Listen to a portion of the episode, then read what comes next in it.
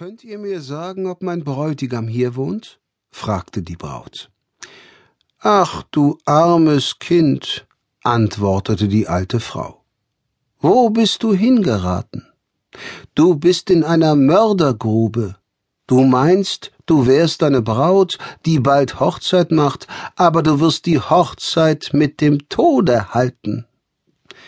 Der Räuberbräutigam von den Brüdern Grimm Frankreich 1815 Es war einmal ein Grimm, der mit einem Kaiser auf Reisen ging. Als am kalten Morgen des 1. März 1815 die Sonne aufging, trafen sechs Schiffe an der Mittelmeerküste Frankreichs ein. Das Flaggschiff dieser kleinen Flotte war die Brig in Constant, auf der sich der verbannte Kaiser Napoleon Bonaparte und sein Gefolge befanden. Die Schiffe gingen vor Golf Juan in der Nähe des Kap der Antibes, etwa 240 Kilometer nördlich von Korsika, wo vor über 40 Jahren das Schicksal des Kaisers seinen Ursprung genommen hatte, vor Anker. Johann Kessler wartete in der Barkasse auf die Rückkehr des Kaisers von Frankreich. Kesslers gebräuntes Gesicht mit den dunklen Augen wirkte gleichgültig, aber innerlich war er in Aufruhr, da unter den sieben Männern, die mit ihm im sacht schaukelnden Boot saßen, auch ein gewisser Alberle Denswotz war, der überdies direkt neben Kessler saß. Eben jener Denswotz war eine Todesdogge. Kessler hatte die wahre Natur des Mannes erst vor kurzem entdeckt, als dieser einen Moment lang nicht aufgepasst hatte, so dass seine eigentliche bestialische Form zu erkennen gewesen war.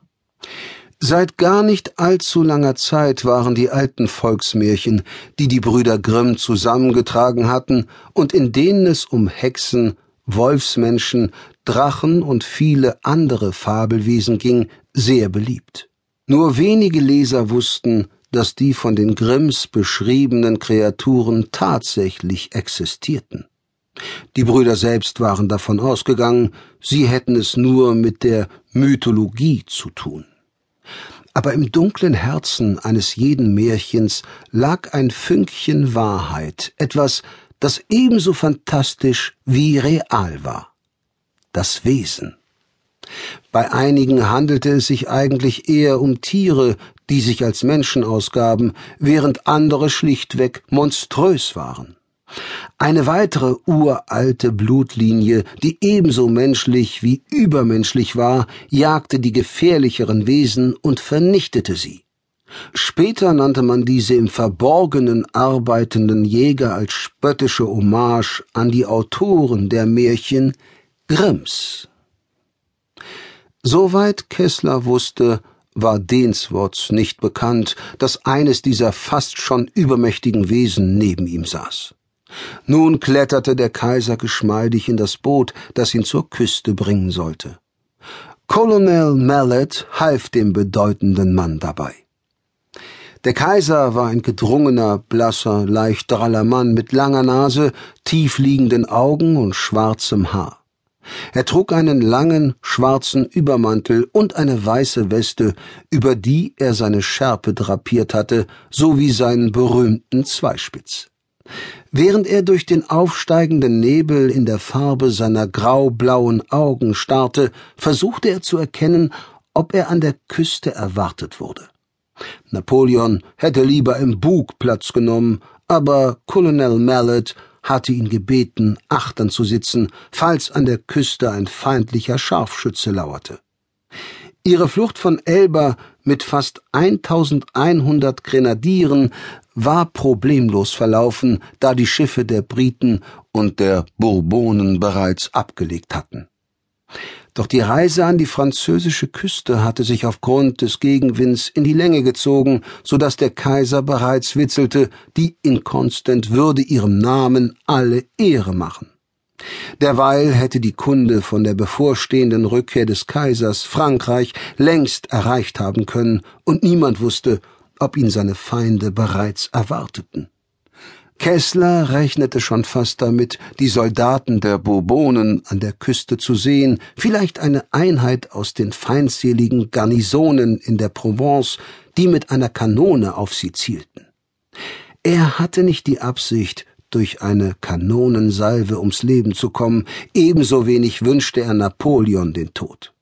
Doch die Aufklärer des Kaisers waren kurz darauf am Strand und signalisierten ihnen, dass keine Gefahr drohte. Das hob Kesslers Laune, und obwohl auf der kalten See eine frische Brise wehte, lächelten alle im Boot zufrieden. Sie waren nach zehnmonatigem Exil auf der Insel Elba zurück in Frankreich. La France.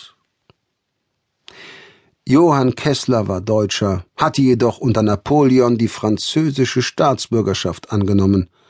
Denswotz war Österreicher, aber nachdem Napoleon Österreich annektiert hatte, war er begierig darauf gewesen, zum Ratgeber des Kaisers ernannt zu werden, was erst kürzlich auf der Reise nach Elba geschehen war. Kessler vermutete sogar, dass Denswotz eine Mitschuld daran trug, dass der Kaiser nach Frankreich zurückkehrte. Denswotz und die Münzen. Erst einmal hatte Kessler einen Blick auf die großen, seltsamen griechischen Münzen werfen können, die der Kaiser in seiner Manteltasche hatte und von Zeit zu Zeit hervorholte. Ihr uralter Glanz schien sich dann auf diese graublauen Augen zu übertragen. Wenn Kesslers Theorie stimmte, handelte es sich dabei um keine gewöhnlichen Münzen, sondern um merkwürdige und mächtige Artefakte, die vor Jahrhunderten auf einer griechischen Insel erschaffen worden waren. Sie waren durch viele Hände gegangen. Caligula hatte sie liebevoll gehegt und selbst Nero hatte sie liebkost. Dann waren sie in China verschwunden und zuletzt in der Han-Dynastie gesehen worden. Falls sie wirklich wieder aufgetaucht waren und das dunkle Wesen sie dem Kaiser gegeben hatte, war es durchaus möglich, dass Kesslers eigentliche geheime Aufgabe zum Scheitern verurteilt war. Der Steuermann wies die Seeleute an, zu rudern, und sie machten sich bereit zum Anlegen, als sich Kaiser Napoleon Bonaparte an Colonel Mallet wandte. Dort drüben befindet sich ein Olivenhain, Colonel, sagte er. Dort sollten wir unser Lager aufschlagen, bis alle an Land und marschbereit sind. Wie ihr wünscht, mein Kaiser, auch wenn zu dieser Jahreszeit keine Oliven im Olivenhain zu finden waren, wirkte Napoleon zufrieden. Das ist ein gutes Omen, meinte er, als er mit einem Olivenzweig in der Hand zu seinem Gefolge kam. Die Olive ist ein Zeichen des Friedens. Kessler stand neben dem Zelt des Kommandanten und aß einen Keks, als Bonaparte eintraf. Er schluckte das trockene Gebäck mühsam herunter. So Gott will, ist dies tatsächlich ein Omen, mein Kaiser, sagte er. Frieden ist immer ein Segen. Ich werde keinen Schuss abgeben, versicherte ihm Napoleon. Nur, wenn es unbedingt erforderlich ist. Er drehte sich zu seinen Soldaten um. Mallet hatte die Grenadiere am Rand des Hains Aufstellung beziehen lassen.